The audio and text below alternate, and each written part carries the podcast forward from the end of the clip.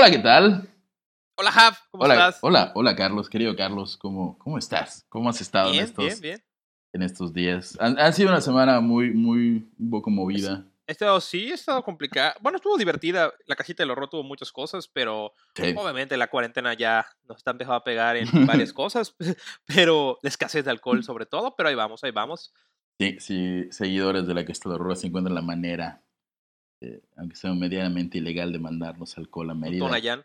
Nos Tonayán, no pido mucho. Tonayán, Tonayán, Tonayán. Mándenlo en, no sé, en pelotas o en, en, no sé, entrenen carpinchos para mandarnos. Este, Charanda. Hoy, hoy siento que estoy muy peinado, estoy como Benito Juárez. Digo, no importa porque se ve Pues, la calidad. es, es un podcast, Javier, no te preocupes. Sí, no importa. Oigan, y pues empezando como siempre, recordándoles que mañana sale capítulo, martes. Martes es. sale capítulo, Hoy, hoy miércoles Noticasita. hoy- Ujú.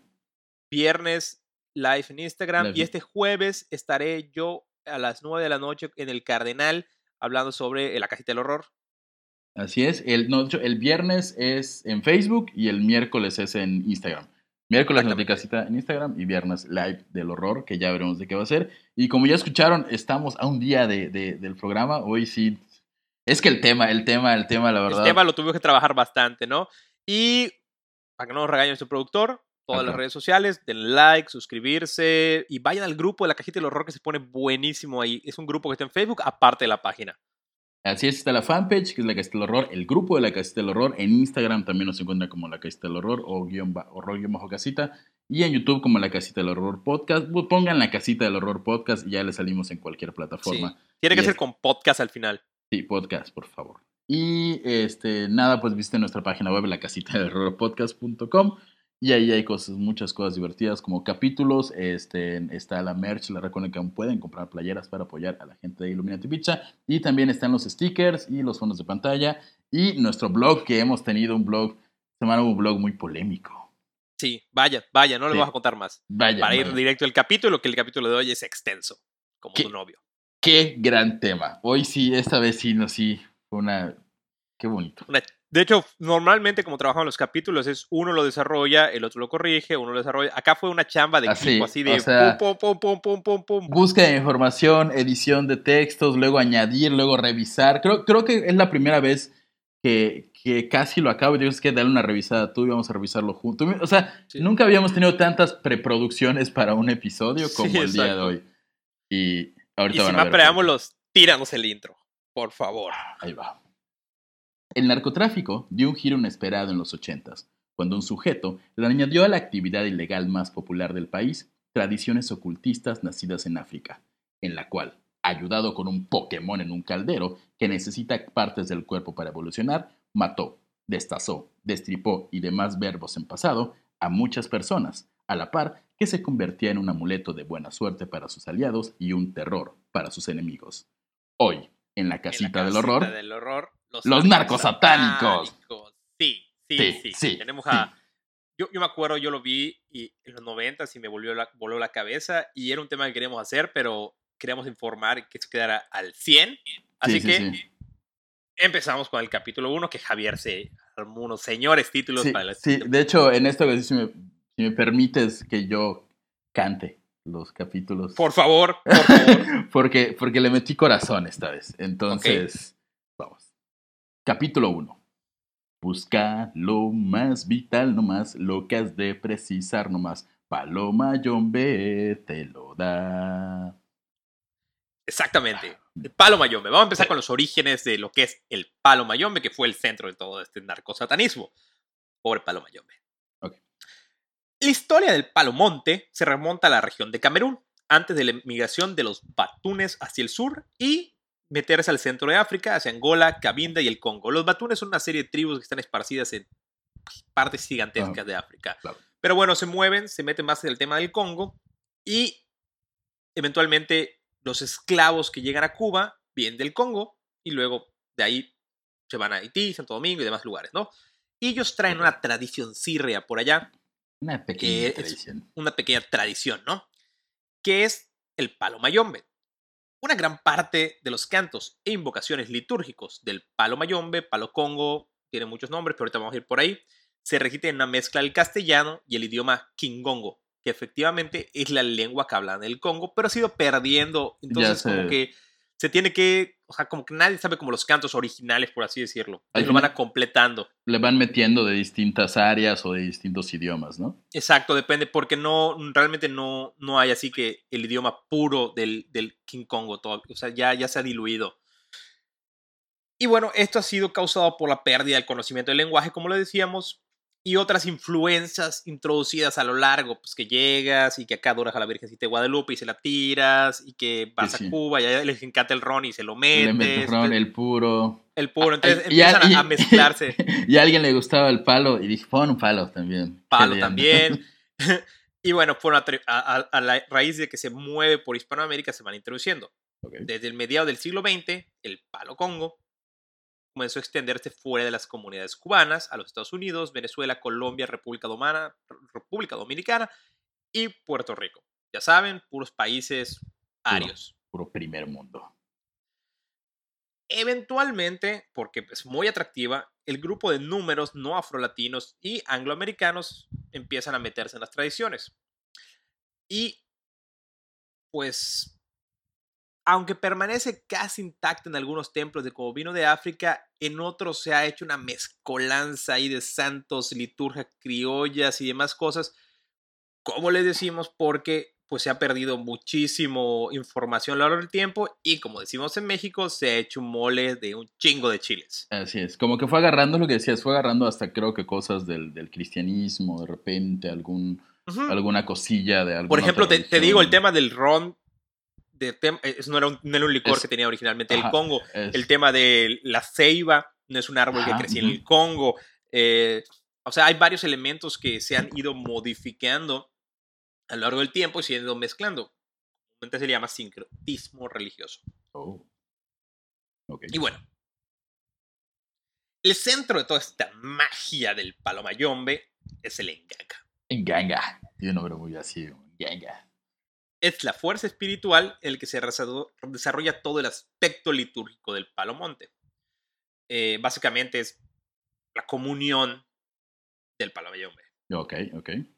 Se trata de una cazuela que puede ser de barro o de hierro, a la que se le incorporan palos de monte. Por eso y el, el nombre va. El nombre de palo, ajá. Exactamente. Mm, Nunca en un número menor a 21. Siempre tiene que ser cuando menos 21 palos. Eso se me hizo muy, muy, muy curioso, porque 21. Blackjack. no. Blackjack, no, algún número cabalístico será el 21 para ellos. Se le meten hormigas bravas para que siempre esté como al ataque, le enganca. Bibigujas. eh, tierra de cementerio o de lugares que hayan sucedido eventos importantes. Nunca hechos trágicos como suicidios y asesinatos. Ya que los practicantes de la palería tienen claro que las tragedias traen tragedias. Ok. Se le puede meter cabezas de perro, pico de gavilán, piedra de río, cadenas, machetes. O sea, es como armar ahí tu. Lo que quieras para que chingón. Es como un, como un Pokémon, como decía. Es justo a lo que me refiero en el intro con el Pokémon, es esto, solo que lo vas a hacer como con cabeza de perro. Entonces, como si tuvieras un, un Charizard con cabeza de Pikachu, pero con alas de dragón. Lo mejor de todos los mundos lo Ajá, pones ahí. pam, pam, pam, pam, y así. Aquí en México alguien le habrá puesto chile. Así, échale, Seguro, échale, seguro, va- pa' que pique. Ah, No, ah, ponle chile. Habanero, jalapeño. Para que esté bravo. Para que esté bravo. Para que mate más De hecho, rápido. de hecho hay, hay una. Acá, voy a meter ahí, pendejadas mexicanas, yucatecas. Dicen que a los cardenales se les debe dar chile para que canten mejor. ¿Ah, sí? Sí, No, no, no lo hagan. no lo hagan. Es tortura animal, por favor. Bueno, básicamente es como un pequeño universo dentro del caldero. Y la razón por la que hay tantos elementos del mundo natural es porque en ellos están los empugos, que básicamente son como estos eh, espíritus del mundo como natural que existe, ¿no? Como, las, como los. ah, tiene su nombre. Los, los, na- naturales. Son espíritus de las fuerzas de la naturaleza. Le- El, el, el- vamos a decir, el fuego, el aire. el- o sea, Exacto. son espíritus. Pero ahí hay de más, hay del árbol, del este cosita, esta otra cosita, o sea, de la Como hoja, la la, tierra, de todo. Ok. Y bueno, cada uno de estos elementos está cargado de energía y tiene una intención específica. Por eso es el palero, según sus propios criterios, que siempre adecua la prenda. O sea, el palero crea su enganga dependiendo de sus necesidades. ¿Ok? Ok, si, tuviéramos que definirlo un poco, la enganga es esta criatura, que, no, no, es que la cree el palo, o sea, crea el físico del enganga, pero realmente es, como un, cascarón para un espíritu milenario este, en africano, mezcolanza cubana ahí. Y él le va, le añadiendo como que si, necesita que sea fuerte, le añade cosas que le den fuerte. Por, ejemplo, las hormigas bravas. Si necesita que sea algo violento o resuelva un problema violento o sirva para algo de violencia, pues le mete hormigas bravas para que... Exacto. Quieres que sea inteligente, matas a un cabrón muy inteligente eh, o le pones algo así. Eh, es el tipo de cosas que como que lo vas creando tú. Es, es un, ajá, como, como un Frankenstein sería la palabra, de lo mejor de lo mejor. Un Frankenstein Pokémon muy raro. Dicen que solo hay una ley inviolable. Todo lo que se pone dentro del cardero es para fortalecerlo y nunca para debilitarlo. Ok. Ok. Ahí viene la cosa buena. Venga. Los engangas deben alimentarse constantemente, algunas veces con sangre de paloma o de otros animales, otras con miel, por ejemplo. Sin embargo, un enganga carece totalmente de sentido sin la presencia de un ser muerto. Muerto. Lo que irónicamente le da, vida. al enganga. Está muerto para estar vivo. Exacto. Le da la fuerza, le da valor y le da el poder, que es el enfumbe. Un muerto con el que el palero hace un pacto y que hace presencia en el caldero por medio de sus restos, parte de huesos humanos de él que están ahí. Entonces, este enfumbe va a hacer lo que le diga el palero a cambio de cosas que le den y hay una relación ahí simbiótica. Ok, ok. El, el, enfume ya es el espíritu del muerto. Que se une a la enganga, que es este espíritu milenario, y tú le vas poniendo ahí. Okay. Exacto.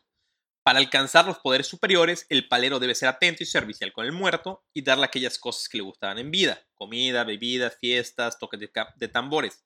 A veces los paleros premian al muerto sacrificando animales costosos u otras lo castigan tapando la prenda con una tela de color negro. Digamos que no quiere hacer lo que tú estás solicitándolo, lo tapas hasta que lo haga, es como un castigo. O sea, no, no, no es como un, un, genio que tengas a tu voluntad, es una, un ser independiente de alguna forma, que si no quiere... Es, es, así, es un trabajo así como de tira y afloja. E, e, es, como, es como tener un hijo, tener un enganga.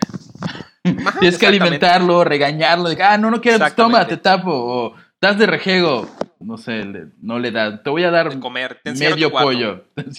Te encierro en tu cuarto, ok. Y acá vamos un poco ya con la tradición cubana, ¿no? El Tata Héctor es un engangulero de Cienfuegos, en Cuba. Dice que es importante establecer una relación con el muerto para que el enganga funcione bien. Todos los muertos no sirven. Si vas al cementerio buscando tumbas abandonadas, enterrados por sus familias que lo dejaron ahí, que nadie los visita, entonces tú vas y le das las cosas que su familia no le llevó, flores, su café, sus traguitos, lo vas criando. Ok. Es como criar una persona. Le llevas sangre humana, mm. sacrificas animales para levantar al muerto y una vez que ya como que el muerto se levantó, es que puedes llevarte los huesos. O sea, hablas con el espíritu y entonces ya que te da, dice que sí, te lleva los huesos. No, es que se levante, se levante de su No es que vas, te robas un, un, no, es así. hueso no. Tienes que enamorar.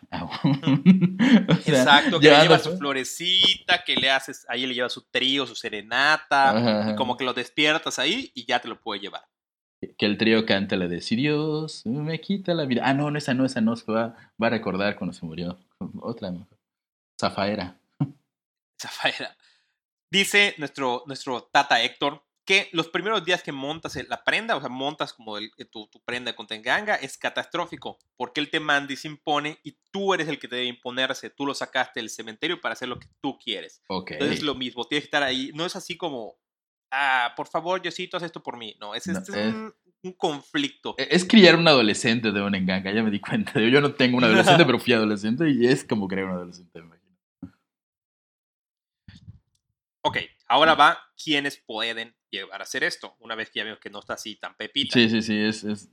No cualquier persona que elige hacer pertenecer al palo, jeje, puede. palo. Si una persona va a iniciarse, será sometida a varios meses de seguimiento de su comportamiento y su conducta. Antes de rayarlo, se hace una consulta previa para ver si el muerto lo aprueba. Okay. Si el palero y su enfumbe concede el permiso, se organiza una ceremonia de rayamiento. Más adelante vamos a ver cómo está el tema del rayado, ¿no? Sí, sí, sí. Tenemos... Un ritual por medio se hacen incisiones en el cuerpo. en la espalda. Eh, Normalmente recién iniciado en la palería es un pacto de sangre con Enzambi, que es como el dios del palo. Ok. Debe ser así el héroe WhatsApp. De- de- de- entonces, si alguien se quiere dedicar al porno, Ensambi es un gran nombre para dedicarse al porno, si es hombre y tiene pene. ¿Y qué es Ensambi? Es el dios del palo, porque yo soy el dios del palo. Ensambi. De nada, gente, actores. Haz- y siguió con eso. Hace, bueno, hace un pacto de sangre con los muertos, con los empujos, con los espíritus de la naturaleza. También durante la ceremonia, el iniciado le jura lealtad y obediencia a su padrino y a su munsano, la casa o el tiempo en el cual él nació.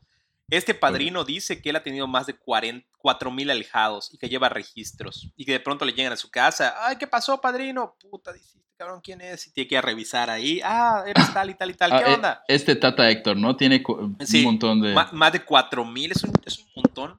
O sea, llega y, y, ajá, no recuerda ni siquiera, ah, ¿quién eres cuando te di una enganga? Ok, qué, qué Sí, buen no, no, padrino. no, es, es, es muchísimo, muchísimo. Eh, El Tata Héctor tiene nombre como de reggaetonero viejo. El Tata Héctor, perreando, ya tú sabes. puedes seguir- pasar al siguiente. Son cuatro ramas que hay en la paloría. El palo monte, el palo mayombe, el palo quimbiza y el palo brillumba. De estas ramas, hay dos que son el palo monte y el palo mayombe que trabajan 99 cosas malas y una buena. Las otras dos que son brillumba y quimbiza trabajan 99 buenas y una mala. Ah, es como un... O sea, podrías hacer palo bueno, o sea, por lo que entiendo, tiene como estas dos, es como un yin yang, tiene dos, unas opciones Exacto. para hacer cosas negativas y unas para hacer cosas positivas. Por lo visto, la más popular es hacer cosas negativas, que son palo mayombe y palo monte. Dentro del Brillumba Congo, los ngangas este, son cristianos. Hay ngangas que son cristianos, aunque también hay ngangas del diablo, pero el 99% son cristianos. Los jueves santos de cada año se hace una ceremonia a centella al diablo. Ah, es, es- ah, es una referencia a la estrella de la mañana. Exacto. Este, ahí se practica al 100% el mal, ya se hacen puras hechicerías. Eh, De nuevo hemos hablado de esa combinación como de sincretismos muy católicos, pero aquí creo que el dato más curioso es que, que existen el palo quimbiza y el palo brillumba, que es el que técnicamente serviría para hacer el bien, que por supuesto el protagonista de nuestra, de nuestra historia no. Ni, No, siquiera, ni, ni siquiera pensó en usar, él se especializó justamente en palo monte y palo mayombe. Y vamos. Y esta fue como nuestra. como este fue como el la, espacio, ¿no? Ajá, la introducción. Introducción a lo que es para ya arrancarnos con lo sabroso. Javier, capítulo 2. Bueno, Sí. con lo sabroso, bueno. De hecho, bueno, no, de hecho no es sabroso, sí, aunque se comiera, no es sabroso. Este. Olvidé la tonada de la canción, fans de Disney, perdón, se me acaba de olvidar. Capítulo 2. De cero a héroe, un ganador ahora es un héroe del terror. Perdón, eh, ah, escuché 10 veces la canción y se me olvidó la, la melodía, pero bueno, vamos con lo bueno. Adolfo de Jesús Constanzo nació el 1 de noviembre de 1962 en Miami. Constanzo fue iniciado por su madre en el mencionado palo mayombe, pues, cual quinceañera de Nazaret fecundada por una paloma, creía que su hijo era un elegido, era un elegido, y con seis meses de vida lo llevó a bendecir con un sacerdote haitiano de la rama del Brillumba, quien dijo que el niño haría grandes cosas y se ofreció a ser el guía, su guía en el mundo del palo, convirtiéndose en su padrino, que es como el Tata Héctor, Como, ajá, como el maestro. ajá, su, su, su Yo maestro Roshi. maestro que enseñarte. Su madre, con la intención de convertirlo en un poderoso mago, durante su niñez le llenó la cabeza con historias relativas al mundo de los espíritus. Además que asaltaron cementerios en busca de huesos para sus engangas, empapaban muñecos vudú en sangre para maldecir a sus enemigos, elaboraron pasiones y filtros, así como, así como constantes sacrificios animales, todo para obtener beneficios de, de obscuras deidades y otras muchas actividades educativas que hacen que las guarderías del DIF sean la mismísima Finlandia. Que, que es- O sea, la mamá, estuve leyendo algunas cosas. Ajá. Una vez decapitó una cabra y la tiró a la mitad de la calle. pa- como parte de algún ritual o Sí, como que, ah, ya tú la decapité. ¿Qué hago? La tiro allá, frente a casa de mis vecinos. Ah, acabo de recordar, cuando estaba muy chico y en Tamaulipas, que es donde ocurrió todo esto de los narcosatánicos, este, recuerdo un titular que decía los narcosatánicos volvieron. Es- eso habrá pasado como en el 98, 99, o sea, cuando vi este titular. Y era justamente por eso, porque estaba un automóvil este, caminando y alguien le tiró una cabra. Y todo. y- Ey, Tamaulipas. Tamaulipas, sí, de hecho sí, Tamaulipas. Te quiero Tamaulipas, es lo máximo. Este, y, pero como e- era relativamente reciente, no reciente, pero realmente tuvo mucho efecto en la población. Entonces, si alguien te tira una cabra en la mitad de la noche, narcosatánicos. O sea, yo es, es lo que pienso, ¿no? Digamos con... Bueno, Con- entonces, a los 10, a, a los 11 años empezó su como, formación en el, el mundo del palo mayombe. es como, como cuando Goku conoce al maestro Roshi, así. Exacto. Constanzo sí. estaba entrenando, matando gallinas. Su maestro lo llevó frente a su enganga, con una venda en los ojos, pues su padrino aseguraba que su enganga podría matarlo si no estaba preparado para verlo. Todo su entrenamiento durante años fue con esta venda en los ojos, y en algún momento su padrino le comunicó que tendría él su propio enganga, y que este enganga sería el más poderoso de todos. A los 14 años, Adolfo afirmó tener poderes psíquicos, y su momento de saltar a la fama fue cuando predijo el intento de asesinato de Ronald Reagan. O sea, ahí fue cuando confirmó, hey, tengo poderes, ¿cómo? Van a, van a Exacto. estar- no te rían. Ok. Ajá, y su mamá obviamente era como su principal publirelacionista, así por todos lados decía, uy, este es el niño, es el, es el elegido, es el, Es el nuevo el. Mesías del, del Palomayombe. ¿Cómo- ¿Cómo vendes? O sea, re- reto- regresemos al caso más popular de, de tener un hijo Mesías, que es el de Jesucristo. María, pues sí lo decía, me imagino, con orgullo, oye, su hijo va a salvar a la humanidad, es el Mesías, va a salvar a todos. ¿Qué decía esta señora? Mi hijo va a condenar a todos a una muerte infernal por magia palo mayombe. no es algo que presumes, güey. Es el Mesías. no, no es algo que vas diciendo por la calle. Pero bueno, a lo, en el momento de su iniciación, para ya ser como palero, por así decirlo, Palero. Adolfo durmió siete noches bajo un árbol de ceiba, que es un árbol sagrado para los paleros. Luego llevó un juego de ropas nuevas a un cementerio y las enterró en una tumba por siete viernes. Mientras las ropas estaban enterradas, tomó baños purificadores con hierbas sagradas. Durante, estas durante esta purificación, Adolfo hizo ofrendas diarias a Kidempembe, la versión del diablo del palo mayombe, Y lo seleccionó como su espíritu guía personal. O sea, no seleccionó a un Sí, ajá. santo de media estatura con cierto... No, no, Al, boss. Ajá, si voy a ser. Satán, el, jefe de todo. Venga. El día de su ceremonia, desenterró sus ropas y se las puso y caminó hacia su padrino. En el ritual le untó una rama de ceiba y le pasó una gallina viva por todo el cuerpo. Después de esto, cortó la cabeza de la gallina y vació la sangre en el enganga. Como para cerrar ese pacto de. Es como el bautizo, ¿no? O sea, so- so- a Sí, través sí, es como la iniciación ya para, para, para, para poder ser como... Pero todavía falta lo más, lo más fuerte. Sí, Solo que No, la, no, pila, fuerte, la, la- pero- la- la pila bautismal es una cacerola con restos de muertos y así, no, no solo agua bendita. Ah, no, tiene pff, sangre, debe pesar horrible. Sí, sí, sí. Y debe, debe estar horrible. No sé por qué le- siempre que, que- que leía. Eh, no sé si recuerdas cómo se ve la silla de Game of Thrones en los libros, que es así como Ajá. un monstruo. Así me la imagino, pero más pequeña, obviamente. O sea, con todos los palos y las cabezas y los huesos. Sí, Pe- definitivamente. como pegado, como con un Venom pegado a la pared, así. Debe ser un espectáculo horrendo. Que de hecho hay, hay fotos, las pondremos en algún lugar. Definitivamente. Posteriormente, su, su, su padrino quemó pólvora en un cuchillo y comenzó a tallarle símbolos en el cuerpo, Adolfo.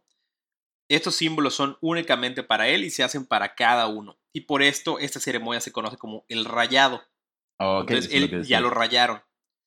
Para finalizar, le entregó una bolsa negra con una tibia humana que sirve para mover el enganga. O sea, es Y como la convocar cucharita. a los espíritus. Es como tu anillo de graduación. Felicidades, eres un, eres un maestro en palo. Toma un. un Una ¿qué tibia fue? Una humana. tibia, un fémur, así. Ah, bueno, ok. No sé por qué te digo que es un dedo, no sé nada de, eso, pero es como. ajá, no, no es un dedo, es, es, es una tibia, es un como este tamaño. No sé, ven. es bastante más ajá, grande. más de 30 centímetros, yo creo. Ah, pues.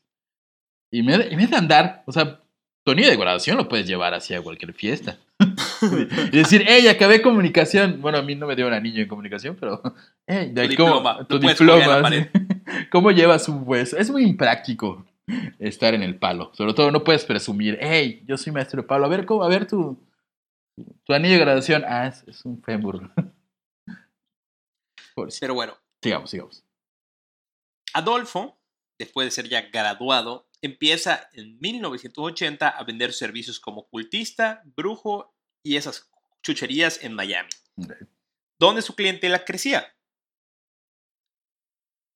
Y tras la muerte de su madre, decide trasladarse a la Ciudad de México. ¿Esto es correcto, Jaf? Sí, sí, sí. mm, eh, su madre muere en, en Miami.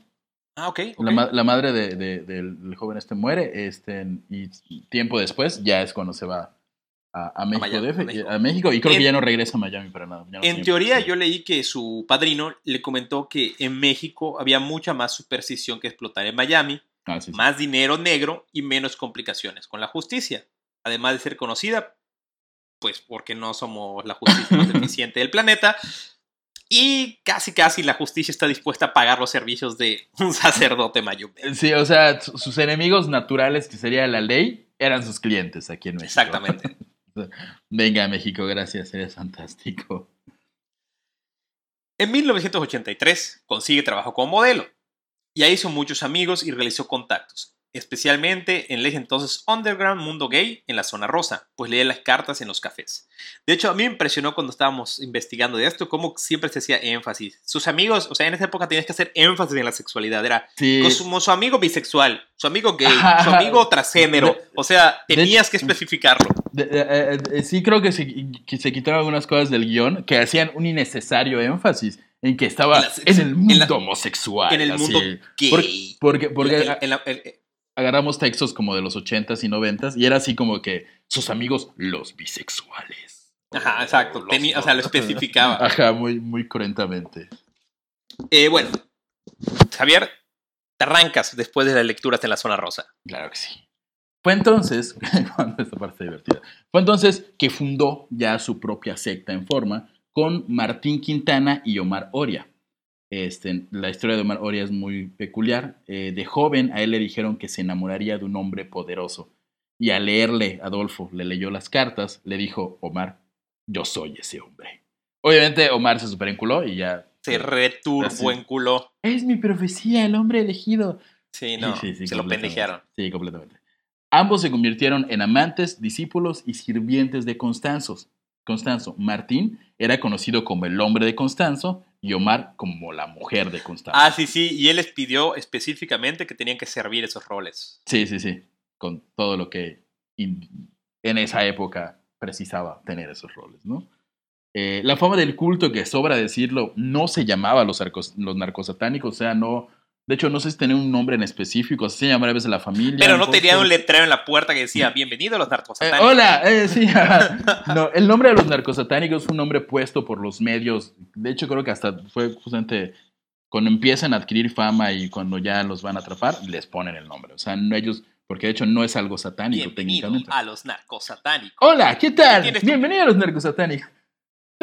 ¿Ves que al final, al final es un, te dan un hueso de tibia? Eh, empiezas con un dedito. Toma un meñique. Eres nivel, eres nivel meñique. Para llegar a Sí, nivel no. este, en tibia tienes que matar sido, cinco. yo creo que hubiera sido más exitoso si se hubiera anunciado así como bienvenido a los narcosatánicos.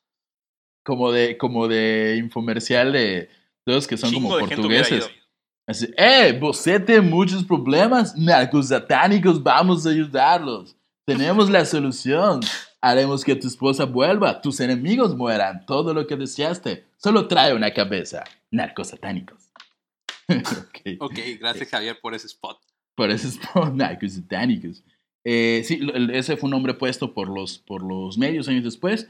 Y bueno, su fama ya está subiendo como espuma completamente.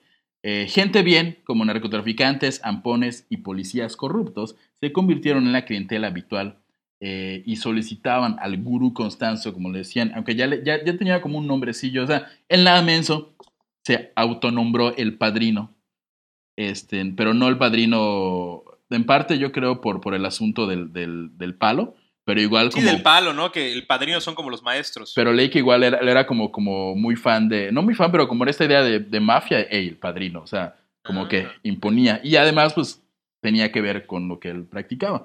Bueno, el caso es que la gente le pedía cosas tan ridículas como la inmunidad de las balas. Y él, en lugar de decirles, como el buen gurú, no, hermano, no, así Chao. no funciona. Dice, ¿cómo no? Tú dame dinero y lo hacemos posible. De hecho, decían que para, o sea, mientras más complicado lo que pedías, era más, por ejemplo, no sé, quiero pasar el retén y que no me revisen. Ah, vamos a matar a un perro. Quiero inmunidad a las balas. Ah, ok, hay que matar, sacrificar a un tigre. O sea, Eh, sí, era sí. más caro. Obviamente llegabas a sacrificar humanos, pero llegaban a pagar hasta 40 mil dólares por un tigre. Wow. Ok, ¿cómo consigues un tigre en México para sacrificar? Ah, Digo, no, sea el problema para alguien que pide inmunidad a las balas. que- ¿Qué, qué tan, ¿Qué tan grande debe ser tu problema con las balas que pides inmunidad para ellas?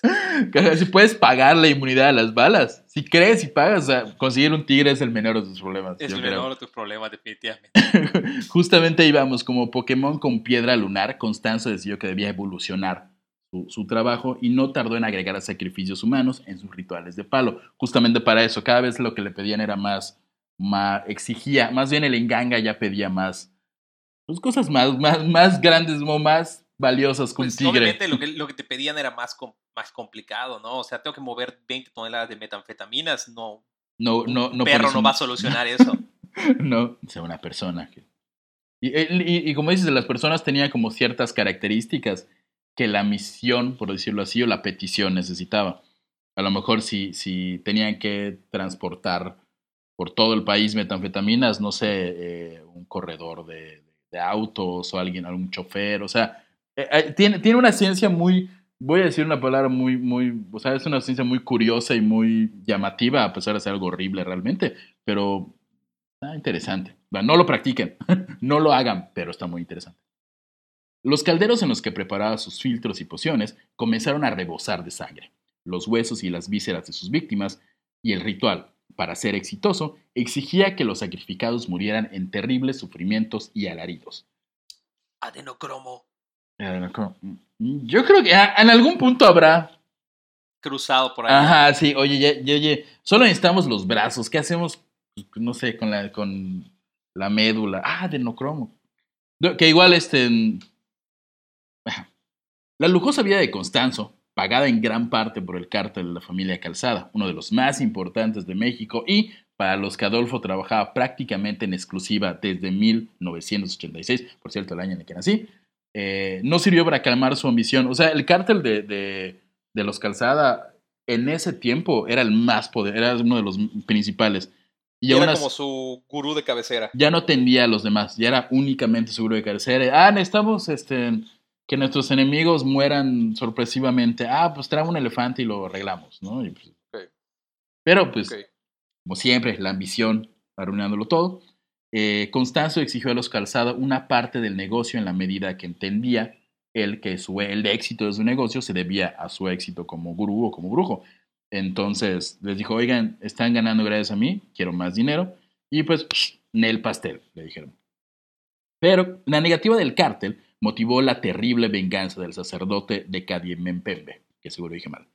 Este, ya que en 1987 Guillermo Calzada y seis de sus secuaces se sumaron como por arte de magia.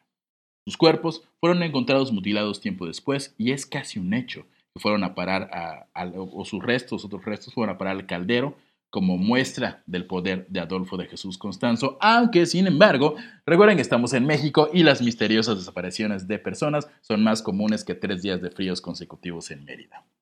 Definitivamente. O sea, yo hice un poco eso. Ok, quiero ser narcotraficante, voy a matar a un narcotraficante poderoso y meterlo en mi ganga. Es como la lógica que sigue esto. No había captado eso. o sea, pensé que era solamente la venganza contra. También contra puede ellos. ser, pero Pero sí también. es cierto, tiene todo el Sí, sentido del mundo. Quiero ser un narcotraficante, te doy un narcotraficante poderoso. Exacto, es como la manera en que funciona la lógica de todo esto. Y también, si eres narcotraficante en México, es muy probable que en algún momento te desaparezca alguien. Sí, sí, sí. De de por sí, eh, eh, ser un- una persona en México ya corres un riesgo de desaparecer. Este, Exacto. narcotraficante ya corres un poquito más de riesgo, pero puedes pagar guaruras, ¿no? Eh, vamos, vamos con el capítulo 3. Capítulo 3. Quiero ya ser un rey de la enganga. Constanzo visitaba con regularidad Matamoros, Tamaulipas, posiblemente por los nexos del crimen organizado con este estado, porque quedaba cerca de la frontera o porque la barbacoa en Tamaulipas es la mejor del planeta. Eso es real. Yo he comido allá, bro. Es muy rica, es deliciosa. Sobre todo en, lo- en- La en- barbacoa humana. no había puesto a pensar en eso, pero antes de llegar, creo que entre Tampico y Estación Manuel, que es el pueblo de mi papá, el pueblo de mi papá, ahí este, hay una señora que se ponía en la carretera, se lo hace como 10 años, igual ya no está, pero está muy rica la rocón, barbacoa de Tamaulipas, qué deliciosa es. Ahí conoció a Sara Aldrete, quien en 1985 se matriculó en el Texas Southern College en Brownsville para cursar un peritaje de dos años en educación física, o sea, en deportes. Además de tener estudios en historia y antropología, y ahí tengo muchas preguntas. ¿Cuál? ¿Por qué ¿Cómo si ya, ajá, de antropología e historia a, a dar deportes? O sea, pasas de antropología, o sea, no, no vas a tener futuro, a educación física. O sea. ¿por qué bajar todavía más?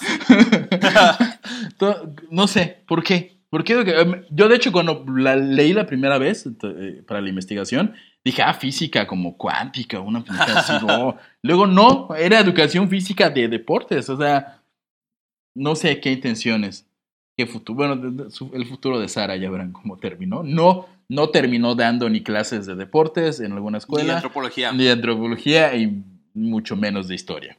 Sarita era alta, atlética, inteligente, con unos ojos hermosos y una belleza que según muchos era impresionante.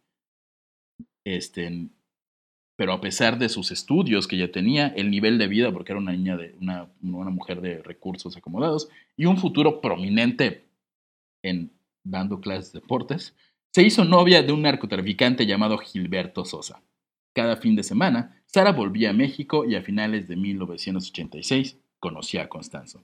Que ahí hay, hay varias historias, no lo puse en el guion, pero sí- sí, en las investigaciones hay historias en cómo se conocieron, de que, de que ella estaba, creo que dejó a su hermana en un lugar y estaba en su auto y de repente la empezó a perseguir otro auto. O sea, como la Ajá. empezó a perseguir. Ah, sí, y le dijo como tú eres mi destino, una madre así, ¿no? Ajá, o sea, y la persiguió por horas y, y se baja, y era Constanzo y uno de sus dos amantes. Entonces se baja Constanzo y ella, y recuerdo que lo, lo describe como que era alguien muy guapo. Constanzo era, estaba guapetón. Parecía- era modelo, era- estaba- o sea, al, al nivel de guapura de los ochentas, estaba galán el tipo. era o un sea, Brad Pitt de los ochentas. era un Brad Pitt de los- eh, más latino, era más como un, como un Luis Miguel. Tenía esa pinta como cuadrado, sí. Tenía su, su mullet, de hecho. Muy gracioso. Este, y, y es curioso porque se le acerca. Eric Estrada. Eric Estrada, André. Y, y piensa igual en Johnny, el de Dos Mujeres y un Camino. Ajá. Johnny, Johnny Lozada. No, ¿por qué sé tanto novelas? No sé. Pero lo que pasa es que se le acerca y le empieza a decir este- esas cosas. Lo empieza. La realidad es que Constanzo tenía una habilidad para. Un carisma impresionante. Estaba guapetón. Este, una capacidad de. Era un manipulador de primera. Entonces llega y le dice, tú eres mi destino, tú eres, tú vas a ayudarme, eres la elegida, y le empieza a endiosar así con una sarta de pala- palabrerías.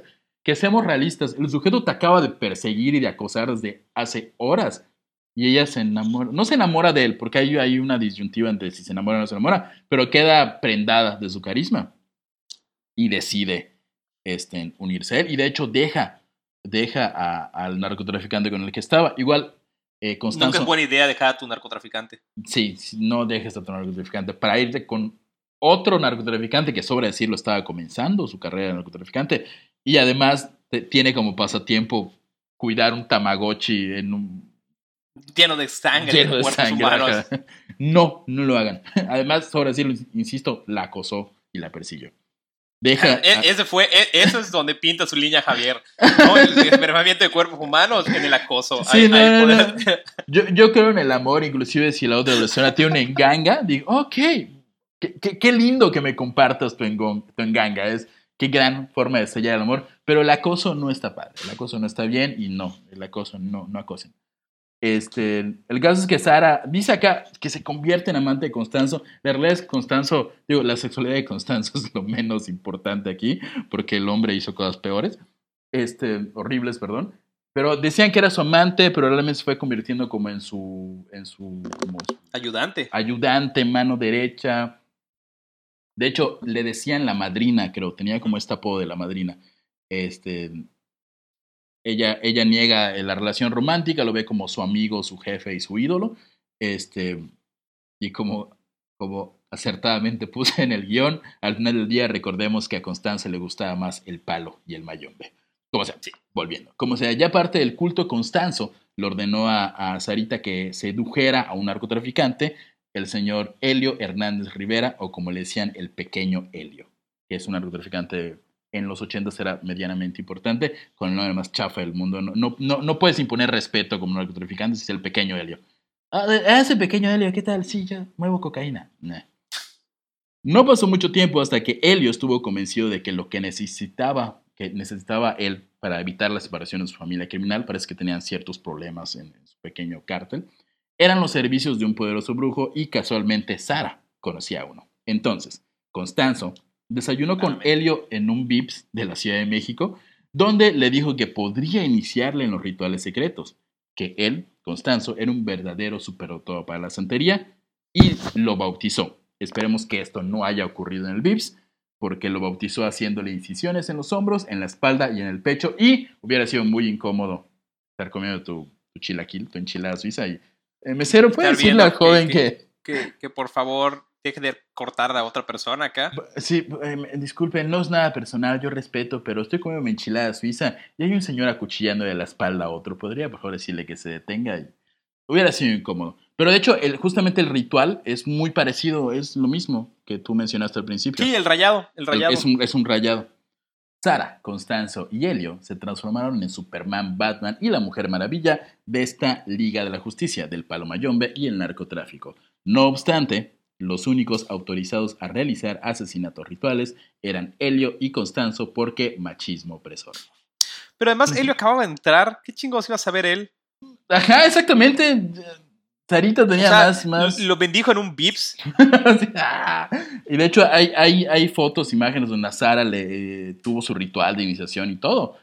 Pero no podía hacer asesinatos rituales. Eso se me hace muy machista y horrible. Ok, sí, definitivamente. Si, tienen una secta, dejen que todos hagan actividades satánicas. De provincia no maten gente. De hecho, no maten gente.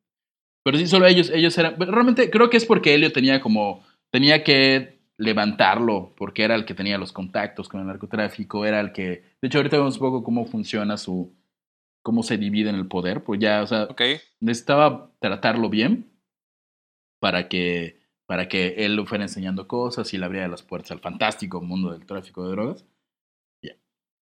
El, el precio, de hecho, a eso vamos justamente, el precio de Constanzo por restaurar los menguados poderes y negocios de la familia criminal de, de Helio consistió en la mitad de las ganancias. Por eso lo, puso a hacer sacerdocio satánico. O sea, pues, claro, la mitad de lo que quieras. Ponte una cabeza de vaca si quieres, me vale madres. Helio, ya rocheado con los sacrificios humanos, aceptó, por lo que siguió realizando, realizando más sacrificios. Helio era un sádico, o sea, o sea, le dieron oportunidad de negocio donde hay que matar gente, eso es lo mío. Muchas de las víctimas de los sacrificios humanos procedían del mundo homosexual frecuentado por el brujo y sus lugartenientes, el hombre y la dama de Constanzo, quienes eran los que buscaban a los, a, los, las, víctimas. Exactamente. De nuevo, mundo homosexual como si fuera el mundo homosexual. En marzo de 1988 ocurrió el primer asesinato de una persona que hizo ruido en, el, en los medios de comunicación principalmente, un travesti llamado Ramón Paz Esquivel, alias La Claudia. ¿Y por qué hizo? Iba unas, rápidamente, eh, esta persona, la Claudia, era una vendedora de antigüedades y entre sus clientes estaba Irma Serrano, la tigresa. Que era famosa en ese momento. Eh, que, en ese momento, estamos desde el 88, Irma Serrano era, no sé mucho, de que no sé tanto de... Era Pero imagino que estaba como en el top, top.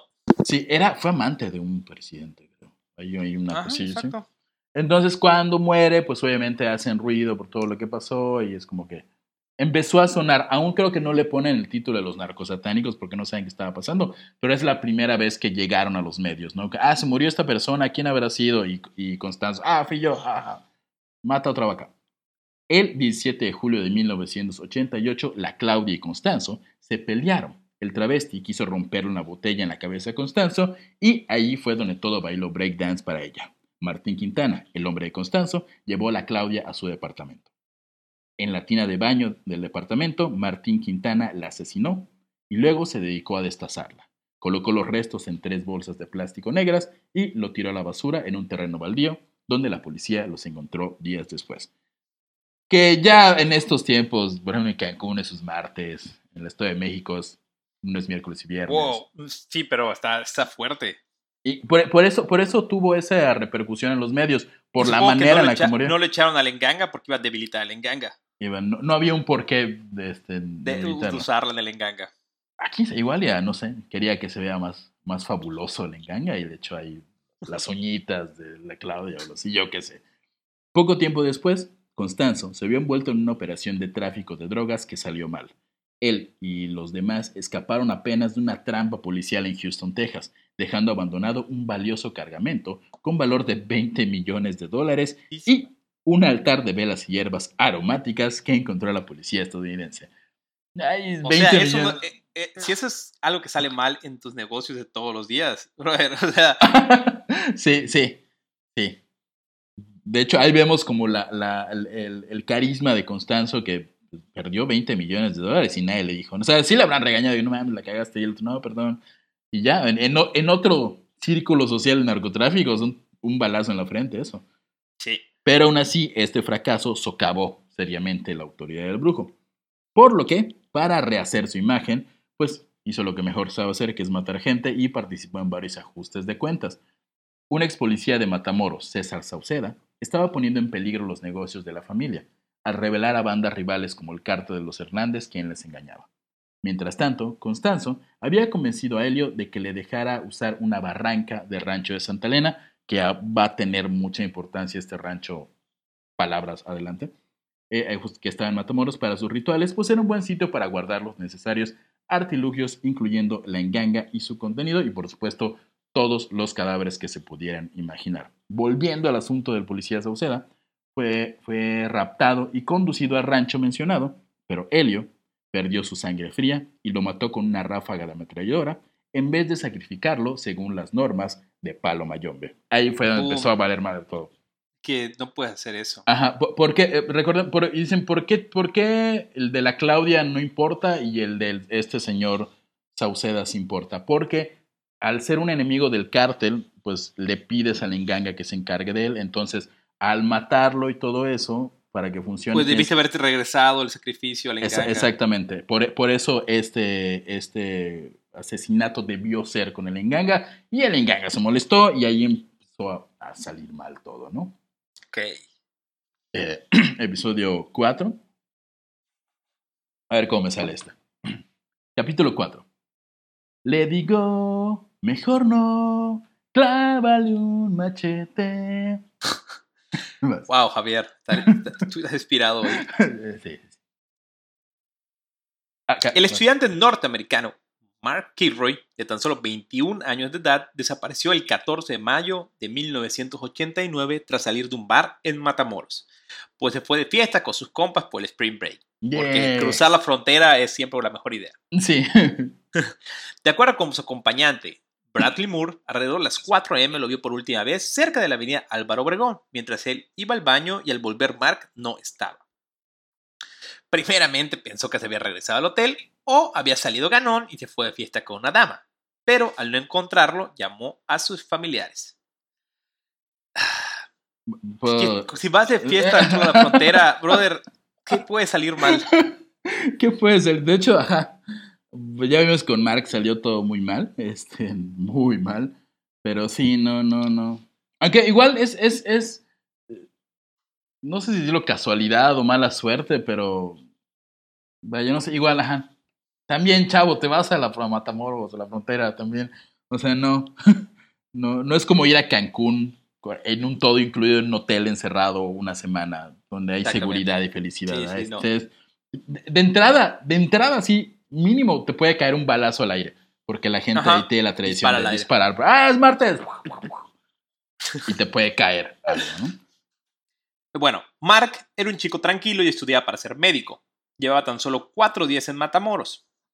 Los chicos acostumbraban a cruzar la frontera porque los bares y el alcohol eran más baratos en el lado de México. Relató el Claramente, padre tiene sentido.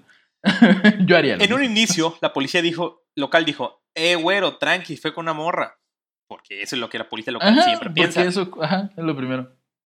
Pero la familia no le creyó a las autoridades y empezaron a buscar y ejercer presión. Y no fue sino hasta 48 horas después de extraviado cuando se empezó una investigación ya en serio. Buscaban hospitales, cárceles, Cruz Roja y no había rastro. Familiares y amigos de las autoridades temían lo peor. Spoiler alert, Pasó lo peor. pasó creo que más de lo peor. sí. y lo descubrían justamente en el rancho Santa Elena. El primero de abril del 89, las autoridades nacionales se colocaron un control de rutina cerca de Santa Elena, cuando vieron que pasaba un vehículo por el puesto sin parar. Ok, ok.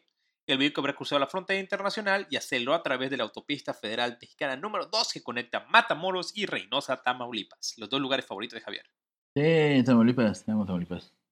El hombre que conducía el vehículo era Serafín, quien hace semanas secuestró a Kilroy. Por primera vez en la perra historia de la institución policíaca, los elementos fueron sigilosos, pues en lugar de, de encender sus sirenas, los siguieron en un vehículo sin placas hasta el rancho, quedaron escondidos. Brother, eso no pasa, es, es una en un millón. Cualquier otro momento, luces, metralletas, no, sé qué. milagro. Estaba tren- protegido de- por el enganga. Después de unos 30 minutos, Serafín salió del rancho y fue a la ciudad. Los oficiales entraron y descubrieron parafernalia de culto y rastros de la siempre satánica hierbita de Lucimer. El pasote del diablo, la plantita del infierno, evidentemente estamos hablando de marihuana. Solamente para recordarles que en este programa no se, no se consume absolutamente ninguna droga porque nuestra única droga es Jesús. Jesús. En lugar de, estar, de arrestar a Serafín, la policía decidió continuar reuniendo más pruebas sobre la Eh, sea, eso, es, eso es irreal, eso es irreal aquí en México. Así como, oye, lo arrestamos. No, espérate. Vamos a. a- Vamos a hacer un trabajo serio, Vamos a- profesional, que no se pueda caer en un juicio en el cual vamos a hacer el debido proceso y llevarlo a cabo. Lo, lo- lo- lo que hubiera pasado en el mundo real mexicano es lo arrestan y el y Serafín les suelta un dinero y ya sigue la Ya vida. acabó todo. Pero por una razón extraña, mística, musical, los, los, los elementos dijeron, ¿Sabes por qué Ey. la enganga se emputó? ajá, y, y ahí está la influencia, la, la influencia del enganga volvió es, competentes a unos policías mexicanos. Exactamente. Así, así de poderoso es. Exactamente. Bueno, entonces empiezan a juntar más, más información y utilizan informantes en Matamoros para investigar sobre la actividad de la familia en Santa Elena con el fin de hacer una serie de detenciones cruciales. El 9 de abril regresan con varios otros policías y detienen a Serafín, su tío Helio, miembro de la secta David Serna Valdés, Sergio Martín Salinas y Domingo Reyes Bustamante, el cuidador del rancho.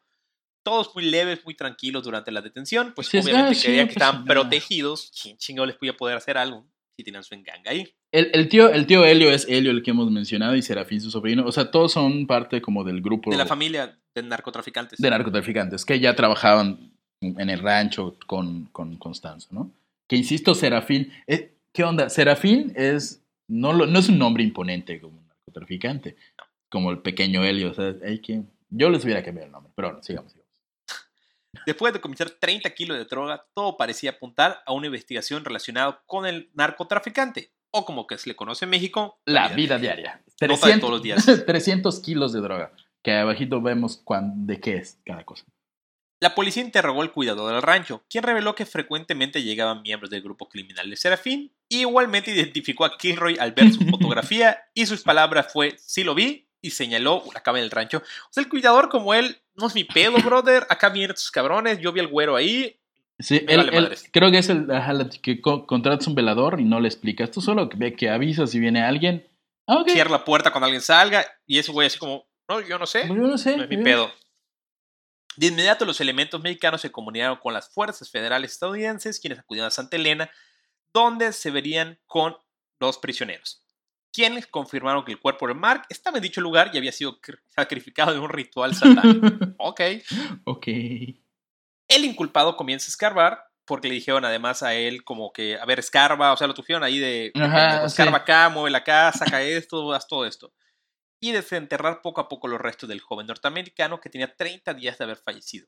Solo Uno quiero, los- solo quiero notar que es tan efectivo el enganga que este, pues, ese procedimiento en, el mundo real policíaco mexicano había tardado una semana. Ah, mañana venimos a escarbar y a buscar y pasado vamos a traer Sí. las pruebas. Ahorita en chinga, ahorita ya, tú escarba, ya. Me siento muy, muy efectivo hoy, no sé por qué.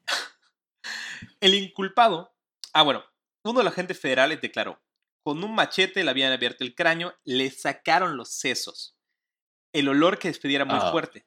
de repente el detenido comenzó a señalar más puntos donde habían sido enterradas más víctimas. En total encontramos 12 cuerpos y todos presentaban rastros de mutilaciones. Le habían arrancado la espina dorsal desde la cadera hasta el cerebro. Según varios periodistas, eso nunca se había visto en Matamoros. Y Matamoros ha visto cosas. Ajá, pero eh, todo esto ocurre antes de, de- del Bueno, es el boom, es el boom del narcotráfico, pero es Después. justamente antes de. eh, eh, de hecho, vaya, eh, el narcotráfico en los ochentas en, en, en esa zona del, del país era más como, ah, es narco, pero, uh, o sea, no, no eran, no eran temidos, o sea, sí eran Ajá, temidos, no eran los obviamente. No eran los Zetas, es que los Zetas igual fueron otra cosa horrible. Exacto. Pero ah, de aquí empieza justamente, creo que es el primer capítulo brutalidad. de la brutalidad del narcotráfico, ¿no? También en el lugar de sacrificio había restos de sangre en el piso, paredes salpicadas, el olor era horrible. Y en medio estaba un caldero donde se depositaban los restos de las víctimas. Que se le engaña. Tras una observación minuciosa, los policías se percataron que un alambre que demarcaba los límites del rancho satánico se encontraba colgado a la columna de Mal Kilroy, pues cada miembro de la secta iba a usar los huesos en un collar de manera de protección. ¡Wow! Ok. Vaya. No sabes como. dete- Como el collar de Spring Break de conchitas. Ajá, exact- exactamente. Cuando, te. ¿Cómo era el que te, te muestran las boobies y te dan un collar? Ahí matas a alguien y te hacen un collar de, de dedos y de espina dorsal. Huesos. Venga.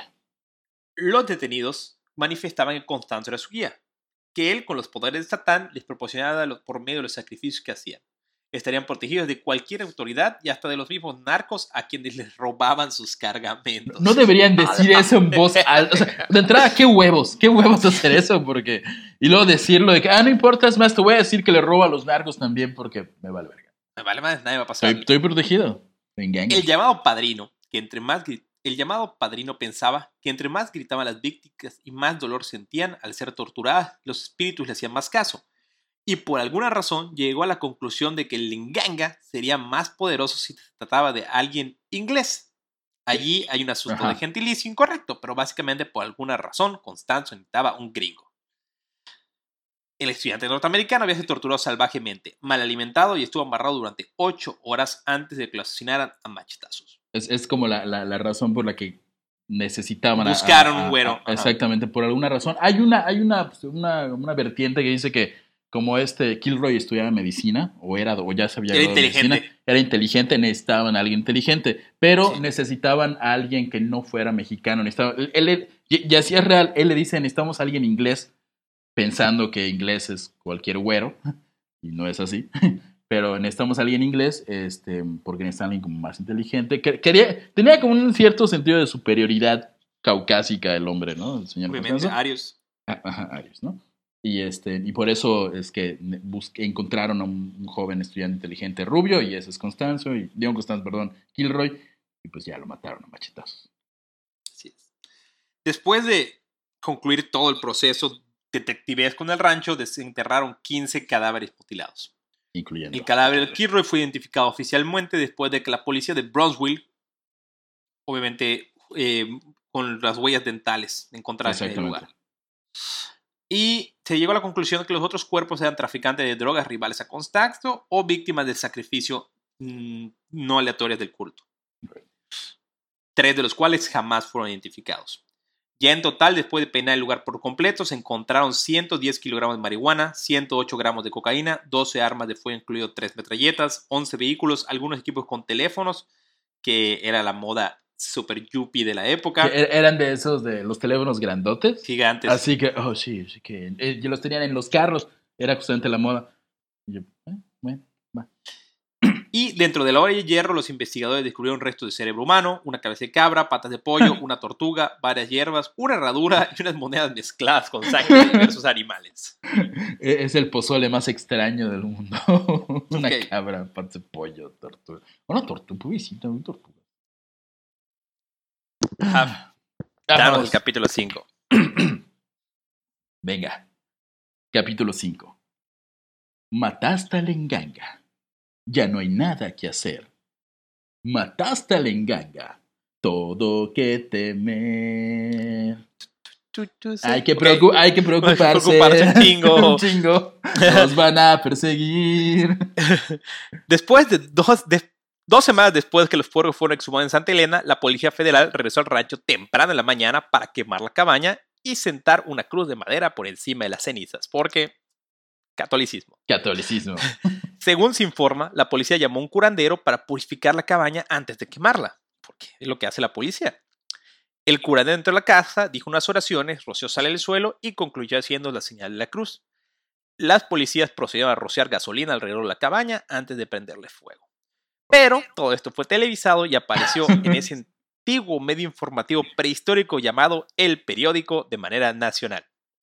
Así es, era en la tele y en el periódico. Imagínate. Exacto. Queman cabaña Palomayombera en Tamaulipas. Ajá, ajá, fue así como que encuentran 15 cuerpos y mucha droga y rituales satánicos, que ahí es cuando se les da el mote de narcosatánicos. De los la, la- relación. Ah, narcotráfico, eh, cabras en un, en un, en un cacerol, una cacerola, ah, son satánicos. Narcos, Exacto. El, el- la junta de naming de allí fue, debió ser muy así como, a ver, a ver, rápido, rápido, son narcotraficantes y hacen brujería. ¿Qué brujería? No sé, pero había una cabra, satánicos. Los narcobrujos. No, no, no, narcobrujos no, eh, brujos satánicos. No, no, no, no hay narcos. Los drogas satánicos. Y alguien dijo, eh, joven, disculpe, eh, soy el pasante, ¿qué tal? Este, Javier Sosa, mucho gusto. ¿Qué tal si le ponemos narco, porque son narcotraficantes y satánicos? Porque parece un rito satánico. Yo, Muy bien, ascendido. Así al fue, heral- así el heraldo de Tamaulipas. Real. Real.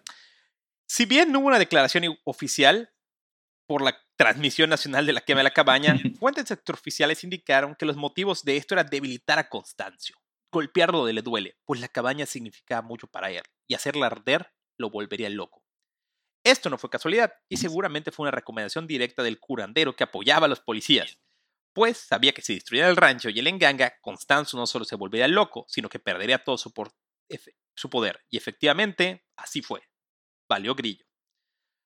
A la mañana siguiente, al ver cómo se enganga y su rancho, que no era suyo, sino era de Serafín, ardía en llamas en televisión nacional, Constanzo perdió la cabeza, o sea, no literalmente la perdió, sino simplemente como que Se volvió loco. Se le perdió la cabeza, es algo que muy común en esta historia, por lo visto. Ah, Y de inmediato, las autoridades iniciaron una intensa búsqueda para, para dar con el paradero de Contan su banda, quienes habían huido a la Ciudad de México, donde los agentes descubrieron que tenía clientes muy importantes, incluso el medio artístico. De hecho, yo ajá. leí una nota en la cual Yuri y, no. y, la- y- y otra... Lucía Méndez, yo te iba a decir Lucía, Lucía Méndez. Méndez. Lucía Méndez. cua- cuando sale todo esto, se vuelven así como super crazy. Iban todos los días a la Procuraduría así llorando, y ellos lo dicen, lloramos como Magdalenas, y jodieron al procurador hasta que no les entregó una carta en la cual los deslindaban de todo esto. A, a Lucía, no sabía lo de Yuri. Aquí en la vida ahorita cantando Sí. a Jesús, doña Yuri. Este, pero Lucía Méndez sí, sí, este, creo que hasta hay una foto por ahí con, con Sí, sí. Constanzo. O sea, ella sí dicen que está muy relacionada con eso. Pero de Yuri no, vaya. Osito Panda, ya sabemos por qué fue un éxito. una Continúas, por favor, Javier. Ya sabemos por qué una canción tan chafa como Osito Panda fue un éxito. Por el palo Exacto.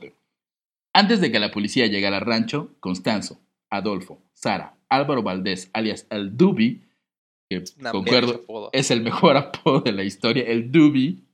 ¿Qué fue con los, los, los, los asesinos y Ah, no, no, no, narcotraficantes de acá? Hay otros apodos que están muy chingones. Ah, sí, Mira, ah, está- esos. sí, sí, sí, sí. Pero el Dubi, ¿cómo el, el Dubi? ¿Qué hago? Brujería y mato gente, el Dubi.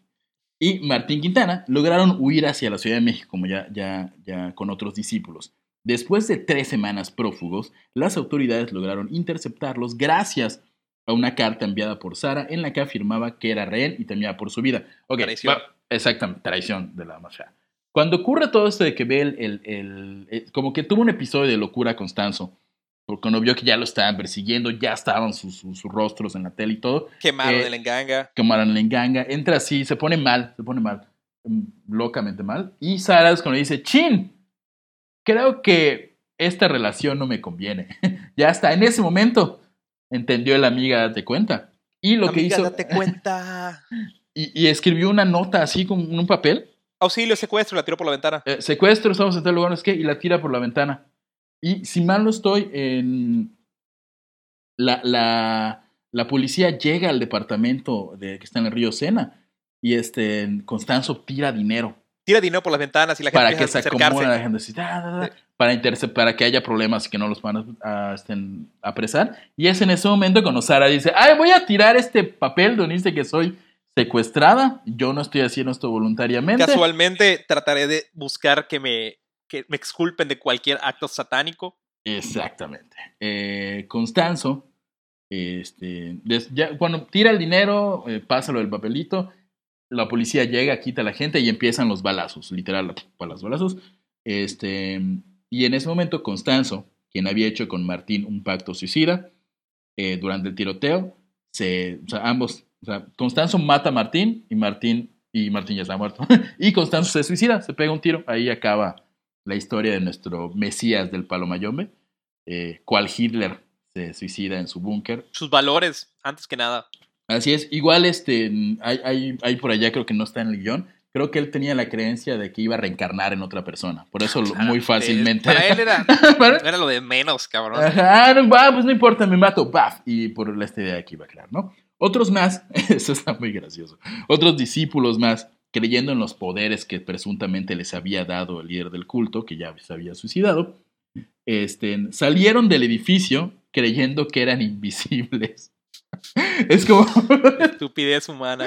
pero así de que, de que yo, está, no, salen, no es que, y salen así, ¡eh, alto, no es que! Oye, ¿no, ¿nos estarán hablando a nosotros o es No, no, no. Obviamente es el de atrás. Yo soy invisible.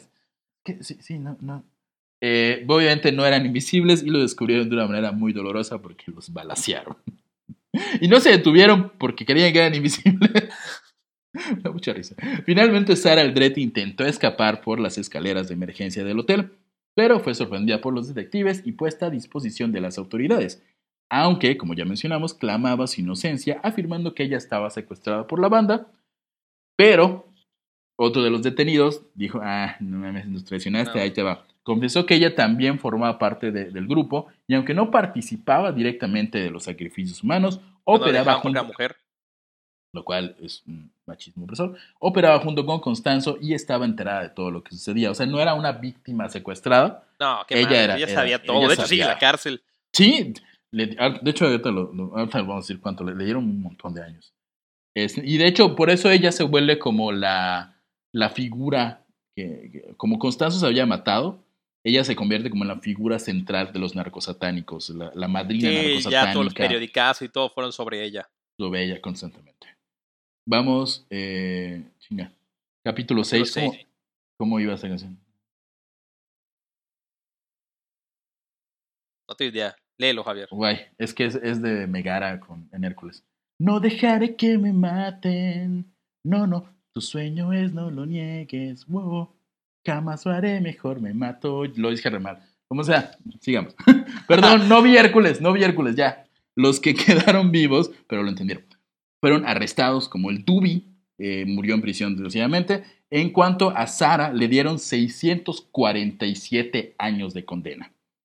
Pero hace un par de años se los redujeron a 50. Debe ser un alivio que te diga, vas a estar 600 años en la cárcel y pasen 30 años. y- No, es que ya siempre solo 50, pero a partir de ahora. Tus 30 que ya pasaste, no importa. ¿Qué- ¿Cómo, cómo, qué cara pones cuando te dan 647 Bueno, años? sabes que ya no, no- nunca más verás la luz del sol así afuera. Sí. Ah, además de un libro que cuenta su historia como una víctima de todo lo ocurrido, con los años y después de una cantidad innumerable de golpizas, la gra- Sara logró ganarse el afecto de sus compañeras de cárcel gracias a honestas y desinteresadas acciones como pagar fianzas mínimas de mujeres de pocos recursos. ¿Saben de dónde vino ese dinero, gente? Obviamente, que hacía. El narcotráfico. Así es. O sea, la verdad es que sí la trató, o sea, ya con qué feo, sí la trataron muy mal cuando entró. Digo, era la narcosatánica y la agarraron a palos. Desgraciadamente sé que la abusaron de ella sexualmente en numerosas ocasiones, a grado de que ya no puede tener hijos, pero en la cárcel le iba re mal. O sea, la Sí, me puedo odiaban. imaginar. Ya con el paso del tiempo y, y- y- y la llegada de otras, de otras eh, este, internas igual de más locas, pues sí, como que empezó a ser más popular y ya, ya es buena gente, ¿no? De hecho está con la Mataviejitas, está en, ay, ¿cómo se llama? Ok, este? Almoloya. En, mm, el de Mujeres de Almoloya. Sí, no me acuerdo. Eh, Pero bueno, Santa ya- Marta Catitla, Santa Marta Catitla. Hasta ha colaborado con Argos, que es la casa Sí, productora sí, sí. de Narcos en la serie El Señor de los Cielos y El Chema. Y también colaboró en la serie Capadocia de HBO, que tiene como temática la cárcel mujer. O sea, ha- Ha, ha estado, superado. Se ha, se ha superado, se ha reformado Se ha superado. y ahora es, es guionista de series de Argos. Si bien este culto trajo muerte, cultos muy extraños, palo mayombe, depravación e ilegalidad, también una serie de fantásticos apodos de todos los amigos y colaboradores de Constanzo. Y entre los mejores apodos de este club está Abel Lima, el sodomite de Iztapalapa, quiero precisar que debe ser un reto lograr ganarte tú ese título dentro de todo Iztapalapa. O sea, ¿cómo te dices? O sea, de, todos los sodomitas de Iztapalapa, dije, no, tú eres el, el sodomita de Iztapalapa. Es como el monstruo, deben haber muchos monstruos en, en, algún lado. El monstruo de Catepec, es, así, el sodomita. de Iztapalapa. Rubén, Estrada, alias el patitas cortas. ¿Cómo se ganó, cómo se ganó ese, ese apodo? O sea, ¿qué tuvo que hacer? ¿Qué tuvieron que ver? Tiene que verse como pequeñitas sus patitas. cute. Además, es un asesino de un culto satánico, pero tiene el apodo más cute del mundo. Eh, es, como es como un corgi. No, como, como un Benito de Don, de don Gato. Exactamente, el patitas cortas. Vengo a matarte, soy el patitas cortas. Qué tierno, ¿no? Sí, toma dinero. Cristian Campos, alias el Panzas. Ya sé. Común, Se, se, nota por qué habrá ganado ese ah. apodo. Amuel Romero, alias el Trompas. Igual puede ser como una de muchacho. Ajá. Saúl Sánchez, alias el, el macaco. Este igual debe ser un buen ladrón. Si soy un buen ladrón, me gustaría que me llamen el macaco. Es como, ah, es como un macaco, es sigiloso. Es como, wow. Ricardo Peñas, alias el Cepillín. Cepillín. ¿Por qué? ¿Cómo, te ganas ese apodo? ¿Se parece a Cepillín o hizo algo en la te parece Cepillín, no hay otra manera. Si, no saben de qué hablamos personas de otros países, Cepillín es un, en esa, en los 80 es un payaso muy importante, famoso. En México no sé por qué nos da por tener payasos en la tele, sobre todo en Monterrey. Y ahí estaba el Cepillín. El Cepillín. Tenemos a Lilia Valle, Arias la lavandera. Mm, seguro lavaba dinero, o sea, ese no, no me... Y Jorge Romeros, alias el indio. Porque racismo. Racismo, eso sí está mal. No lo hubieran, lo hubieran puesto como el el indígena o el, prehispánico. El nativo americano. El nativo mexicano. A más de 30 años de distancia, la historia de los narcosatánicos no se olvida. La película Perdita Durango del director español Alex de Iglesias es una adaptación de los hechos donde Javier Bardem se ve culerísimo. sí, cierto, parece. estaba viendo videos ayer de, eso justamente. Se ve así. he, visto... o sea, estaba guapo él. Sí, sí, sí, eh, para esa época. Estaba guapo. Sí. Javier Bardem se ve un cholo violador. Creo que es la primera vez en la que la persona real está más guapa que la persona que, que, sí, definitivamente. que el actor, pues que el, que el personaje de la película. Siempre está todo feo la persona real. Es como el Señor de los Cielos, ¿no? Que está sin edición y ponen a un galanzote. Aquí pusieron a un... José María Jaspic. No, José María Jaspic un sinfín de videojuegos mexicanos tocan el tema y un libro y revistas sensacionalistas lo retoman cada determinado tiempo. Los videojuegos en México son mucho tiempo, entre 80s, 90s y principios del 2000, fueron parte de la cultura mexicana, sobre todo en la zona norte, Tamaulipas, me tocó ver varios. Creo que sí vi alguno de los narcosatánicos. Eran chafi, películas chafísimas. Chafísimas. Y bueno, los narcosatánicos revolucionó al país y la manera en que se percibe este tipo de actividades delictivas. En Matamoros, por ejemplo, al descubrir lo que pasaba en el rancho Santa Elena, la iglesia estaba al tope de su capacidad por servicios y inexplicablemente por confesiones. De verdad, el Estado quedó, o sea, se saturaron las iglesias después de eso. Sí, sí, o sea, eh, sí, la, de por sí somos un país muy tirado a la religión, o sea, muy, muy religioso, y cuando ocurre eso, el miedo, el miedo el miedo no era tanto por el narcotráfico que ya existía. Era, por el satanismo. Por el satanismo. De por sí, cuando algo es satánico, como que todos explotan más de miedo en este país. Entonces, cuando ocurre eso, era... Y te digo que el, caso de la cabra, que yo lo recuerdo muchos años después, este, eh, estaba en la calle y alguien tiró una cabra frente a uno y ya, son los narcos, volvieron los narcos satánicos.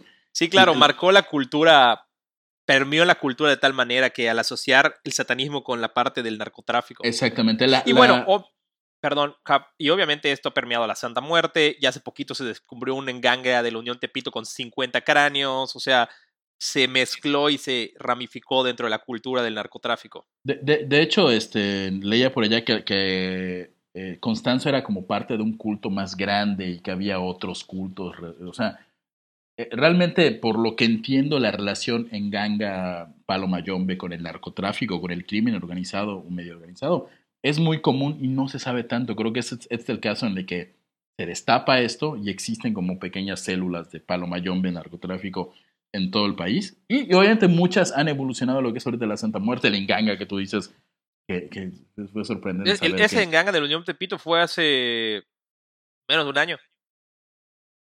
Sí, cierto, sí, cierto. sí, O hace cierto. nada, 50 ca- cráneos.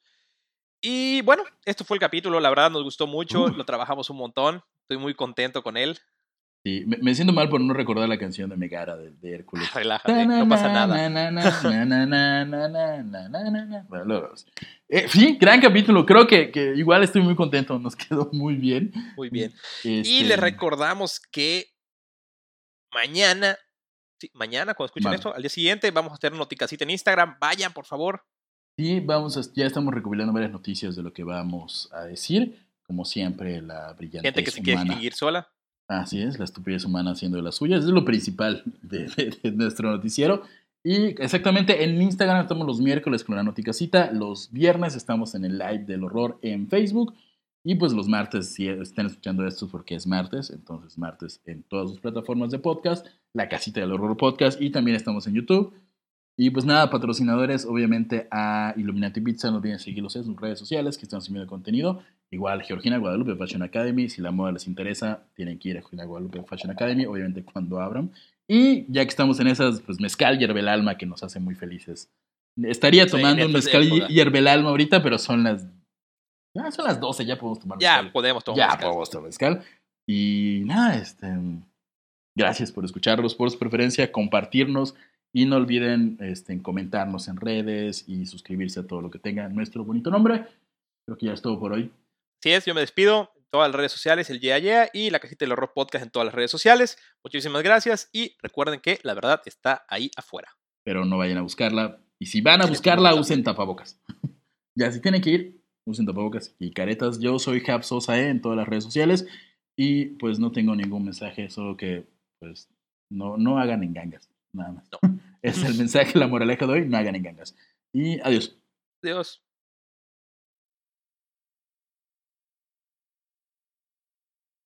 A ver, paro, paro, grabación.